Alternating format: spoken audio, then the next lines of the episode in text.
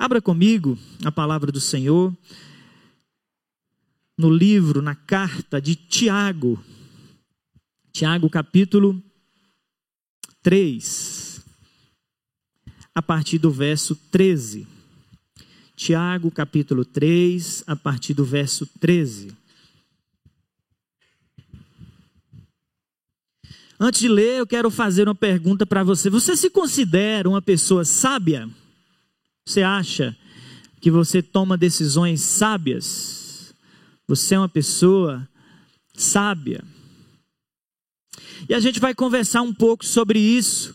Lembrando, né, que nós estamos expondo Tiago, capítulo, versículo por versículo, e nós chegamos ao capítulo 3, que vai falar sobre sabedoria. E como nós não podemos a deixar ou, ou, ou excluir tudo que nós conversamos anteriormente, Tiago vai dizer né, nesse texto que diante daquilo que vocês ouviram, né, que nós falamos sobre o domínio da língua, sobre a fé, sobre a prática da palavra de Deus e outros assuntos mais sobre provação, sobre tentação, você é sábio? E nós vamos ler esse texto que se encontra em Tiago 3, do 13 ao 18, que nos diz: Quem é sábio e tem entendimento entre vocês? Que o demonstre por seu bom procedimento, mediante obras praticadas com a humildade que provém da sabedoria. Contudo, se vocês abrigam no coração inveja amarga e ambição egoísta, não se gloriem disso nem neguem a verdade. Esse tipo de sabedoria não vem dos céus, mas ela é terrena, não é espiritual, mas é demoníaca. Pois onde há inveja e ambição egoísta, aí há confusão e toda espécie de males. Mas a sabedoria que vem do alto é antes de tudo pura, depois pacífica, amável, compreensiva, cheia de misericórdia e de bons frutos. Ela é imparcial, ela é sincera. O fruto da justiça semeia-se em paz para os pacificadores. Tiago vai falar nesse texto sobre sabedoria. Meus irmãos, nós vivemos dias e somos influenciados e nós ficamos impressionados com alguém, com pessoas que falam bem, pessoas que têm um bom discurso. Nós julgamos muitas vezes que essas pessoas são sábias, ou os sábios do nosso tempo são essas pessoas que falam bem, né, que conseguem né, transmitir a sua mensagem. Pastores se destacam porque falam bem, são reconhecidos pela fala. Políticos, pelo seu discurso, enfim. Hoje as profissões que mais que envolvem a oratória, elas estão em alta.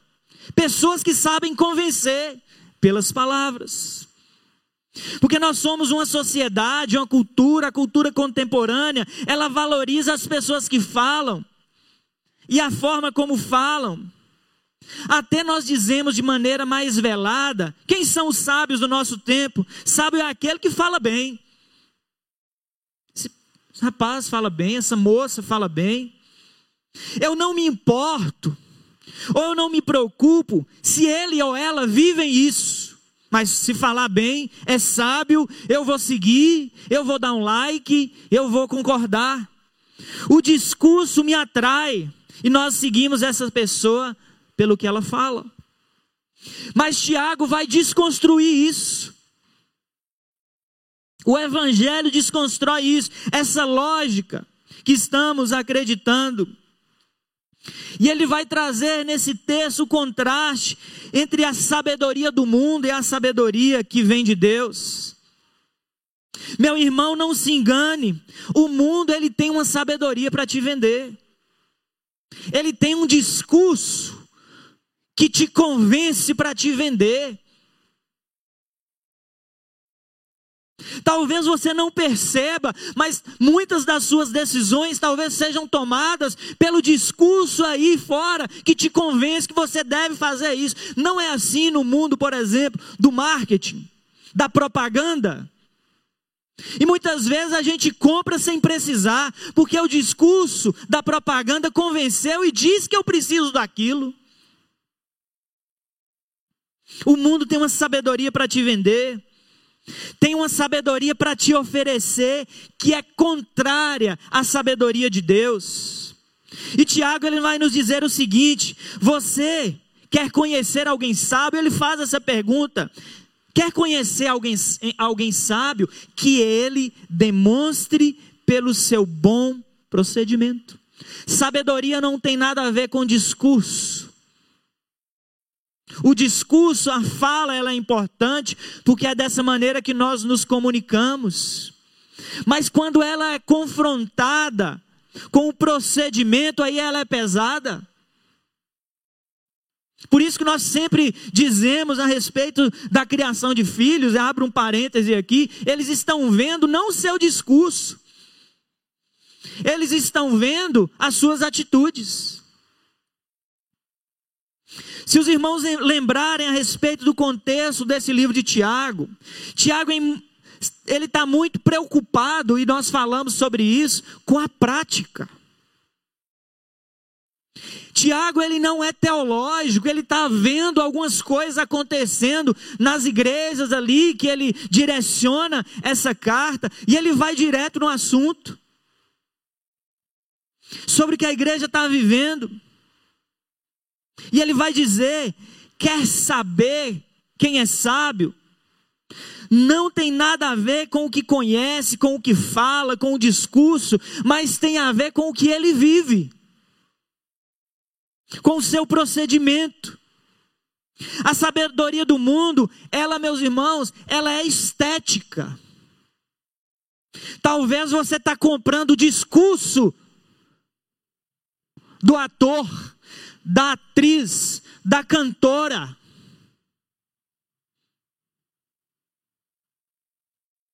Mas quando você vai e confronta com as escrituras sagradas, onde está a prática?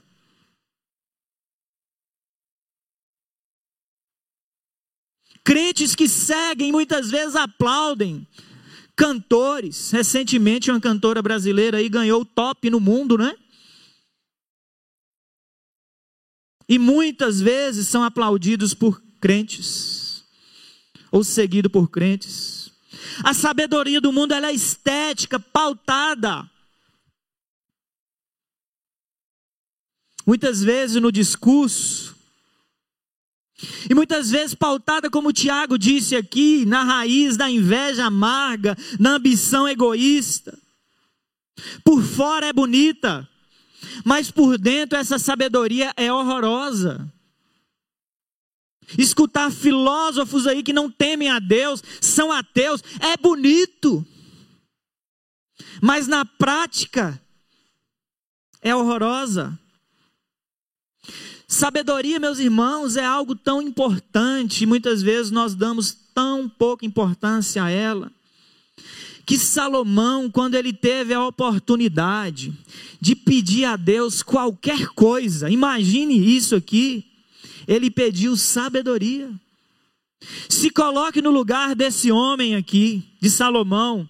Se Deus dissesse para você hoje, escolhe, Pede o que você quiser que eu vou te dar. O que você pediria? Eu confesso o meu pecado, eu não pediria, pediria sabedoria. Talvez eu pensaria em alguma coisa material aí, alguma coisa que eu estou precisando. Pense aí o que você escolheria: uma casa melhor, uma, ou uma casa, um carro novo, a cura de alguém um namorado, uma, uma namorada, né? Tem gente que está solteiro que não pede a Deus, né? Pode pedir. Ou não só por isso, né? Meus irmãos, fato é que dificilmente nós pediríamos o que Salomão pediu. Diante de tantas necessidades, de tantos desejos que o nosso coração tem dificilmente pediríamos sabedoria. Sabedoria é o uso correto do conhecimento, da experiência de vida. Conhecimento você adquire, você estuda, você acessa a internet e adquire conhecimento. Mas o uso correto desse conhecimento não é adquirido no banco da faculdade, na escola. Talvez você já teve aí um professor inteligentíssimo, PhD, doutor, mas quando ele fala ou falava, ninguém entendia nada. Não sabia se comunicar e ser acessível aos seus ouvintes. Não, muitas vezes não sabe usar o conhecimento para transmitir. Então, sabedoria também é o uso, maneira correta do conhecimento que nós temos. Conhecer a palavra é importante, mas buscar a sabedoria de Deus para praticar a palavra é mais importante também. Na linguagem de Tiago, é praticar corretamente o que você aprendeu. Tem gente que sabe, mas não pratica de maneira correta. E Tiago aqui ele vai trazer para a gente três ensinos sobre a sabedoria. E o primeiro deles está lá no versículo 13. Leia comigo mais uma vez. Quem é sábio e tem entendimento entre vocês, que demonstre pelo seu bom procedimento, mediante obras praticadas com a humildade que provém da sabedoria. Então, o primeiro ensino que ele nos traz no versículo 13 é que a sabedoria, ela é testificada no dia a dia. A sabedoria é testificada na prática, que demonstre pelo seu bom procedimento. A primeira coisa que Tiago vai nos ensinar aqui sobre sabedoria, que ela é testificada no nosso dia a dia, nos confrontos diários, meus irmãos, nas decisões diárias que nós temos que fazer, tomar, nas palavras que nós temos que dizer para o nosso cônjuge: será que estamos sendo sábios? Para o nosso pai, para a nossa mãe, para os nossos filhos. Aí ele vai fazer uma pergunta: quem é sábio no meio de vocês? Talvez lá na igreja, nas igrejas, levantaria um: eu sou sábio. Ah, não, sábio sou eu. Então Tiago vai dizer então que você demonstre essa sabedoria que você diz ter com o seu bom procedimento. Por meio das obras praticadas, pela humildade, não é o discurso do sábio que conta, mas é o procedimento. Você nunca vai conhecer alguém que é reconhecidamente sábio. Essa pessoa é sábia que não tem um bom procedimento. Essas coisas vão andar juntas na vida do sábio, do verdadeiramente sábio. O fulano de tal ali é sábio ali é sábio. Mas ele faz um tanto de coisa errada, ele troca os pés pelas mãos o tempo todo. A vida é torta demais, mas ele é sábio. Não existe isso. Na verdade, ele é tolo, ele tem o conhecimento, mas ele não pratica. Porque a sabedoria de alguém ela é testificada no dia a dia, um bom exemplo de alguém que conhece, começou muito bem, já disse o nome dele aqui, foi Salomão, sobre a sabedoria. Ele foi humilde, ele foi humilde e reconheceu que ele não daria conta de governar Israel sem a sabedoria de Deus. Então, quando Deus o pergunta, ele vai dizer: o que ele queria. Embora ele terminou o seu reinado muito mal, ele começou o seu reinado, reinado muito bem. E aqui também a gente aprende uma coisa também na vida de Salomão nesse sentido. Não importa só como nós começamos, mas importa como nós terminamos a nossa jornada. A vida não é um tiro de 100 metros, não é 100 metros rasos. A vida ela é uma maratona. A vida é uma maratona. Muitos ganham e largam na frente, mas não terminam bem. É preciso pensar como eu começo, mas como eu termino. Lá em 1 Reis, No capítulo 3, do versículo 5 ao versículo 13, nós temos o episódio de Salomão, quando ele diz para Deus o que ele queria, eu quero sabedoria. Ele orou a Deus e pediu sabedoria. Meus irmãos, quando a gente ora do jeito certo, Deus se agrada.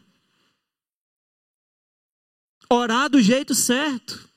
Será que estamos orando do jeito certo? Com sabedoria? Salomão pediu bens, não pediu. Salomão pediu poder, não pediu. Ele pediu: Eu quero sabedoria para poder governar a nação de Israel. Ele não pediu uma vida longa, nem riqueza, nem pediu a, morte dos seus inimigos, mas discernimento para ministrar a justiça. Aí Deus vai dizer: Eu falei o que você pediu. Eu te darei um coração sábio capaz de discernir, de modo que não houve, né, não, e nem haverá ninguém no mundo tão sábio como você. Mas, aí ele vai dizer: Eu também te darei o que você não pediu. Quando a gente ora de maneira correta. Aí nós lembramos de Efésios: o Senhor é poderoso para fazer muito mais, Ele nos dá muito mais. Aí Deus concede a ele riqueza e fama, de forma que não haverá rei igual a você durante toda a sua vida, Salomão. Mas por quê? Ele orou e pediu de maneira correta. Já pensou nisso? Você pediu certo, Salomão. Então, porque você pediu certo, você está começando certo. Eu vou te dar o que você me pediu.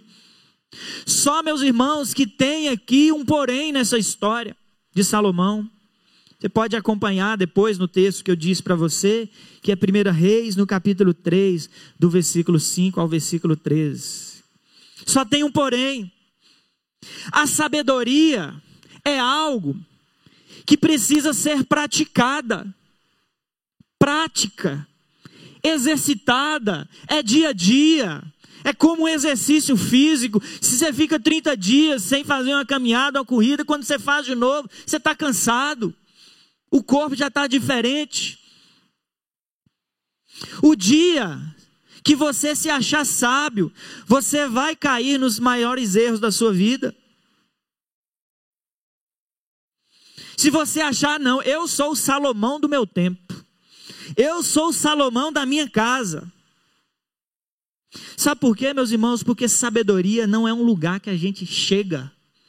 Não, eu sou sábio, eu já sou sábio. Eu já completei o nível de sabedoria, eu sou. Não é um lugar que a gente chega, que a gente estaciona. Sabedoria é um caminho que é trilhado todos os dias. Sabedoria é um caminho, como se eu nunca alcançasse. Aí todos os dias eu vigio, todos os dias eu me policio, para que eu não deixe de ser sábio, para que eu não tome uma decisão precipitada. Como tem sido as decisões na sua vida? É carregado, é cheio de sabedoria. Você escuta quem para tomar suas decisões? Escuta o seu próprio ego, o seu próprio coração, ou escuta o coração de Deus? E a vontade de Deus que é boa, perfeita e agradável. Como que nós podemos cantar e proclamar essa verdade bíblica se a gente não acredita que a vontade de Deus é boa, perfeita e agradável e a gente toma as nossas as decisões por nós mesmos? Trarei no futuro uma série aqui chamada de O Cristão Ateu. São pessoas, são crentes nominais que não acreditam nisso que está acontecendo aqui. E sabe quando não acredita? Quando vai para a prática de vida. Até diz que acredita, mas a vida diz o contrário. Diz que Deus não existe. Que a verdade que Ele diz que vai cuidar de você, aí a pessoa não acredita. Falta de fé. Salomão ele foi testado na sua sabedoria. E ele lida no capítulo 13 com a questão, verso 16, muito bem, nós conhecemos a história. As mulheres que chegam e apresentam a criança para ele, e elas chegam lá discutindo sobre o assunto. O filho é meu. Vamos ler esse texto, capítulo 13. Melhor lê-lo. 1 Reis, no capítulo 13.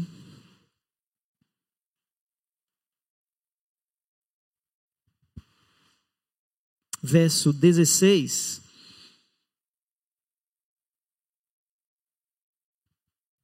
É isso mesmo? Capítulo, melhor dizendo, tá? É 1 Reis, capítulo 3.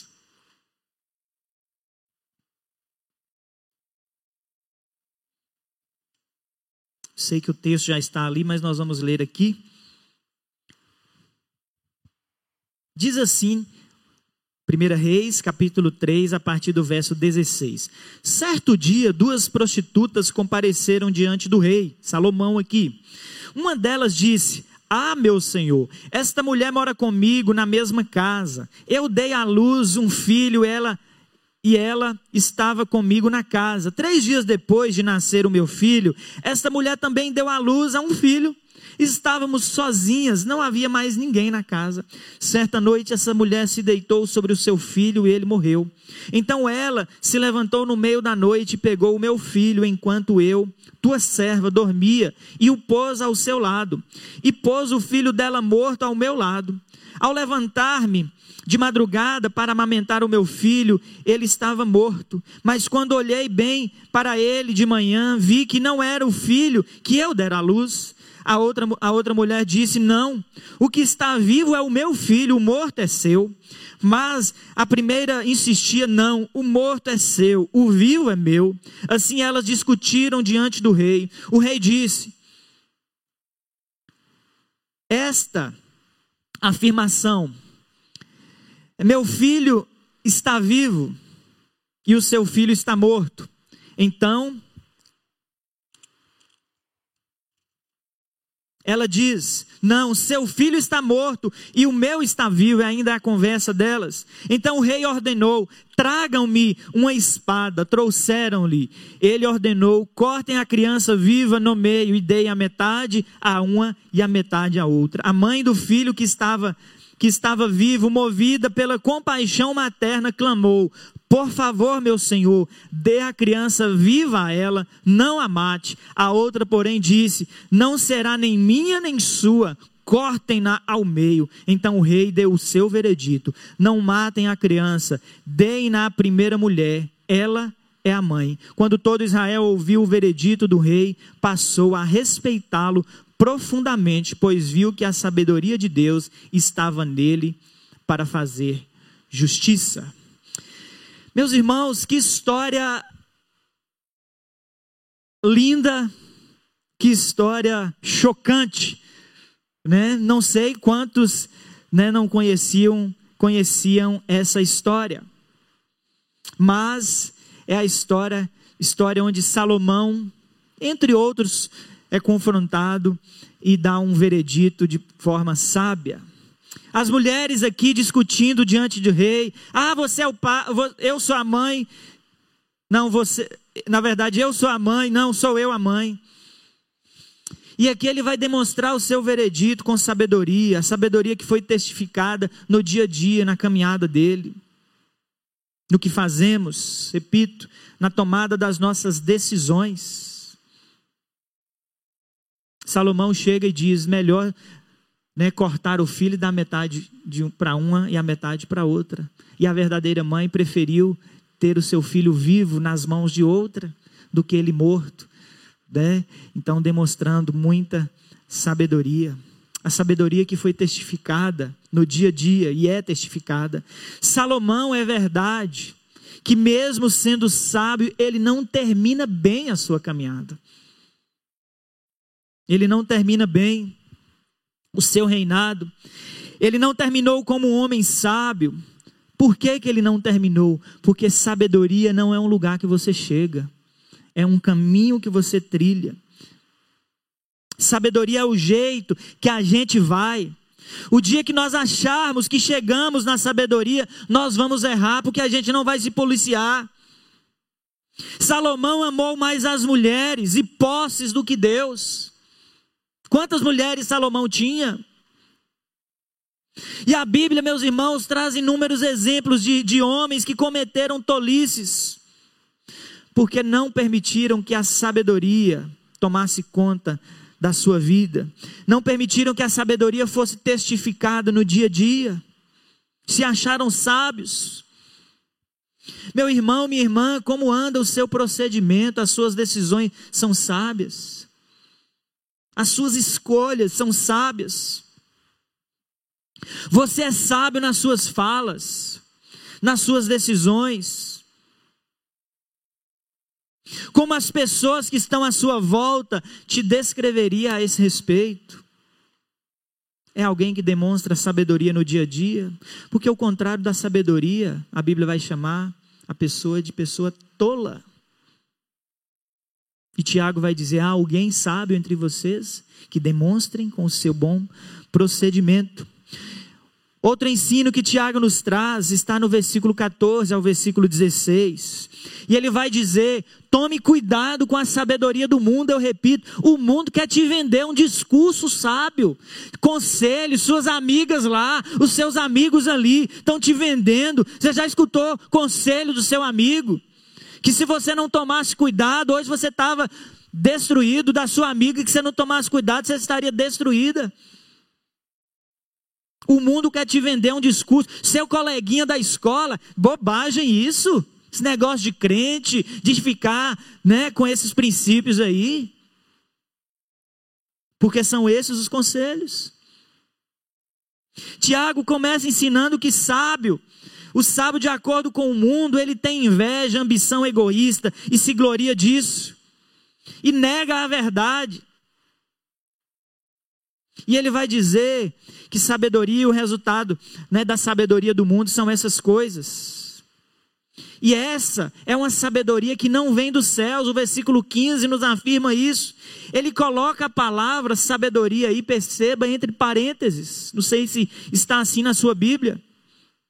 Entre aspas, melhor dizendo. Como se ele quisesse destacar, como se essa sabedoria do mundo ela não existisse, ela é loucura, ela é tolice, cuidado com ela. Cuidado com aquilo que está penetrando no seu coração diariamente, de maneira sutil, porque, repito, o diabo não tem chifre nem tem rabo.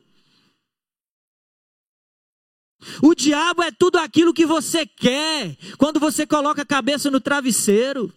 Tome cuidado. E aqui o que essa sabedoria produz, a sabedoria do mundo, produz inveja e ambição egoísta. Meus irmãos, duas coisas que o Satanás adora: inveja e ambição egoísta. Ele deita e rola quando ele, ele encontra isso na vida de alguém. Por isso essa sabedoria ela não vem de Deus. E o que, é que ela traz? Versículo 16: confusão, males. Perceba que o diabo ele trabalha para moldar a cultura do nosso tempo. O diabo ele não tem pressa. Ele está plantando para colher na geração dos nossos filhos, dos nossos netos. Ele tem moldado a nossa sociedade. E nós temos relativizado, é uma sociedade, e a gente ouve isso na boca de crente. Ah, não tem nada a ver, não. Ah, isso não tem nada a ver, não. E nessa do nada a ver, o diabo está entrando e penetrando, né, nas, no seu coração. O diabo tem moldado toda uma cultura e aqui eu não estou demonizando a cultura, não. Mas ele tem moldado ela sim. Quando a gente pensa em cultura desse tempo caído aí, vou repetir. Olha a mulher que foi celebrada aí por alcançar o top aí no mundo da música. E pregando um discurso feminista, mas ela vende o seu corpo na música e no vídeo. Mas não é feminista, que não precisa de homem, que isso e aquilo, mas ela vende. A gente não pode esquecer, meus irmãos, que o mundo, a Bíblia vai dizer que ele está, ele jaz no maligno. E a gente precisa discernir essa cultura. Tome cuidado com as músicas que ouvem, com os filmes que assistem, com quem você segue. Paulo, em Romanos capítulo 12, versículo 2, vai dizer: Não tomem a forma, não amoldem a cultura desse tempo. A cultura desse tempo molda como a gente se veste. A cultura desse tempo molda como a gente corta o cabelo. A cultura desse tempo molda é, é, é, é com aquilo que, a, aquilo que a gente fala. Preguei um tempo atrás aqui na igreja sobre João Batista, que pregou contra a cultura do tempo, do seu tempo. O padrão do mundo, o mundo tem um padrão e ele quer te vender uma conduta, uma sabedoria que não vem de Deus. E, Tiago, e Paulo vai dizer: transforme pela renovação da sua mente. É o que nós chamamos de metanoia, mudança de mente. Grande problema quando nós falamos também de sabedoria que vem do mundo é que o diabo ele é o pai da mentira e ele tem enganado muita gente. Ah, repito, não tem nada a ver não. A sabedoria do mundo ela vem muito bem embalada. É muito bonito o pacote que o mundo vende. Caretice isso. Para com isso. Tiago vai chamar isso de isca. Isca pega o peixe, né, e pega pela boca, e ele não escapa mais ali. A sabedoria desse tempo, a cultura desse tempo, sabe mentir muito bem e vender um discurso muito bom. Discurso que não vem de Deus. O convite da sabedoria do mundo é um discurso que vem disfarçado de coisas boas, de maneira sutil. Nós lemos Gênesis e o discurso da queda, e a gente é, é, não entra na cena de Eva ali. Mas não foi a primeira vez, a cultura judaica, no, lá no hebraico vai falar sobre isso. Não foi a primeira vez que Eva passou em frente à árvore. Ela passeava ali. E aquilo foi entrando no seu coração, de repente ela cai. Os estudiosos da cultura judaica e da língua hebraica vão trabalhar muito esse conceito. Que não foi ali de repente. Oh, primeira vez que eu estou vendo aquela fruta. Não. Mas o resultado de toda essa história é desastroso. O homem muitas vezes ele pode adquirir poder, dinheiro, ciência, mas ele é um ser corrompido e mau, amante de si mesmo. E a sabedoria humana não é capaz de resolver os problemas do interior do coração do próprio homem. Tiago deveria ser lido em todas as esferas da nossa sociedade, na família, área profissional, dentro da política. É o que Tiago nos convida. Não é a sabedoria desse tempo que vai salvar a nossa nação mas é o temor de Deus. Nenhuma ideologia pode salvar o nosso país. Tome cuidado com elas, tome cuidado com elas. Tiago vai dizer que a sabedoria humana não pode salvar o mundo. O diabo é o pai da mentira. Cuidado com os convites que você recebe. Podem parecerem bons. A Bíblia vai dizer que há caminhos que ao homem parece ser bom mas o seu fim é morte. Tome cuidado. E por fim, Tiago 17, 18, ele vai falar para a gente buscar, para a gente militar, para a gente trabalhar pela sabedoria. Eu encerro. Tiago descreveu a sabedoria que vem do mundo, agora ele vai descrever a sabedoria que vem de Deus. A do mundo é terrena. A de Deus ela vem do alto. Se na sabedoria do mundo há confusão, não é de Deus. Tiago ele vai falar que a de Deus traz paz. Ele vai listar aqui os frutos dessa sabedoria. Ela é pura, incontaminável, sem defeito moral. Enquanto a sabedoria do mundo é pecado. Sabe por quê? Porque a origem da sabedoria do mundo é demoníaca. A de Deus é pura. O outro fruto é a paz. Enquanto a sabedoria do mundo produz guerra, divisões, as pessoas sábias aí dizem: não estou lutando, é pela paz, pelo bem, mas estão matando. As pessoas dividem, ah, não, é a minha sabedoria, eu entendo que está. Dividem, muitas vezes, a comunidade religiosa. Toda vez que você vê uma confusão, meu querido, independente do ambiente, Deus não está nesse lugar. Porque Deus é um Deus de paz. E a Bíblia diz que Ele esmagará Satanás e toda a sua mentira. A sabedoria de Deus também, continua o texto, ela vai dizer que ela é amável, indulgente. Indulgente trazendo a ideia de consideração, ela é gentil, preste atenção.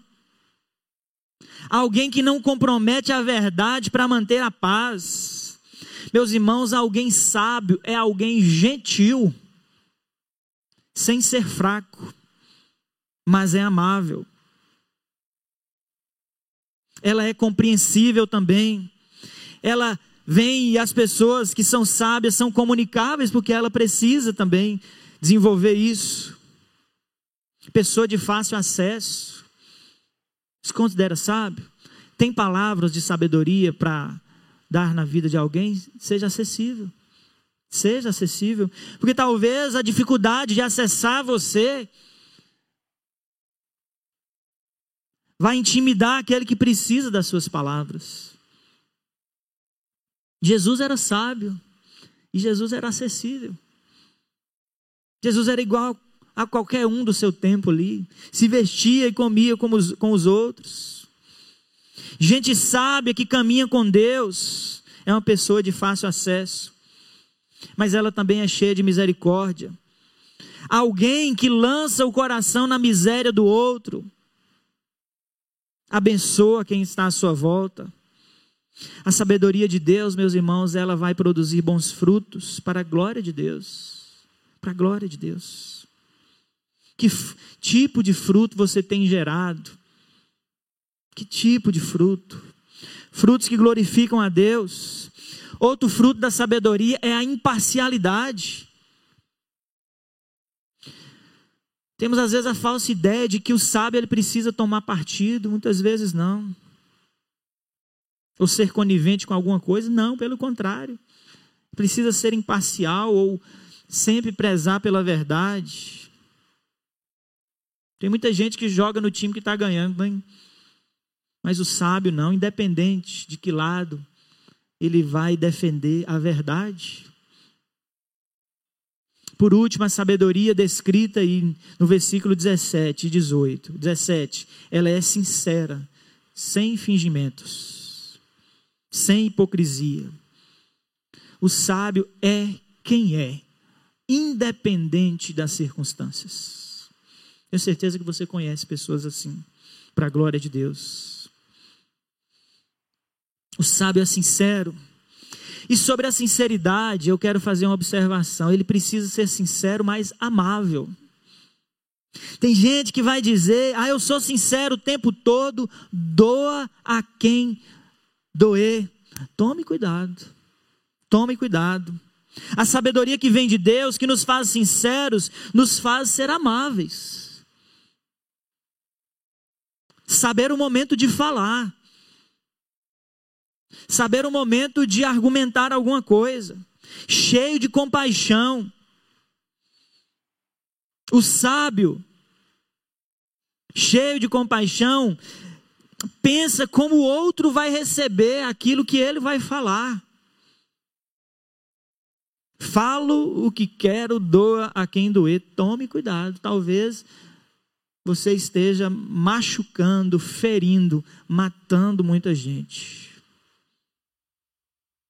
No versículo 18 ele encerra. Ainda diz que o fruto da justiça semeia a paz. Muita gente quer fazer justiça, né? Quer fazer justiça, mas semeia confusão. Tiago vai dizer que a sabedoria que vem de Deus não semeia confusão. Veja quanta coisa a sabedoria que vem de Deus e que nós precisamos buscar gera nas nossas vidas. Eu encerro lendo Provérbios capítulo 2. É um convite à sabedoria.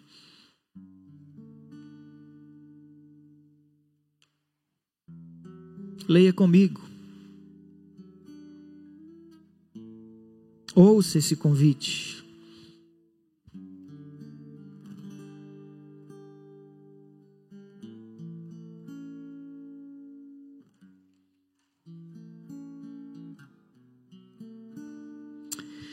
Preste atenção.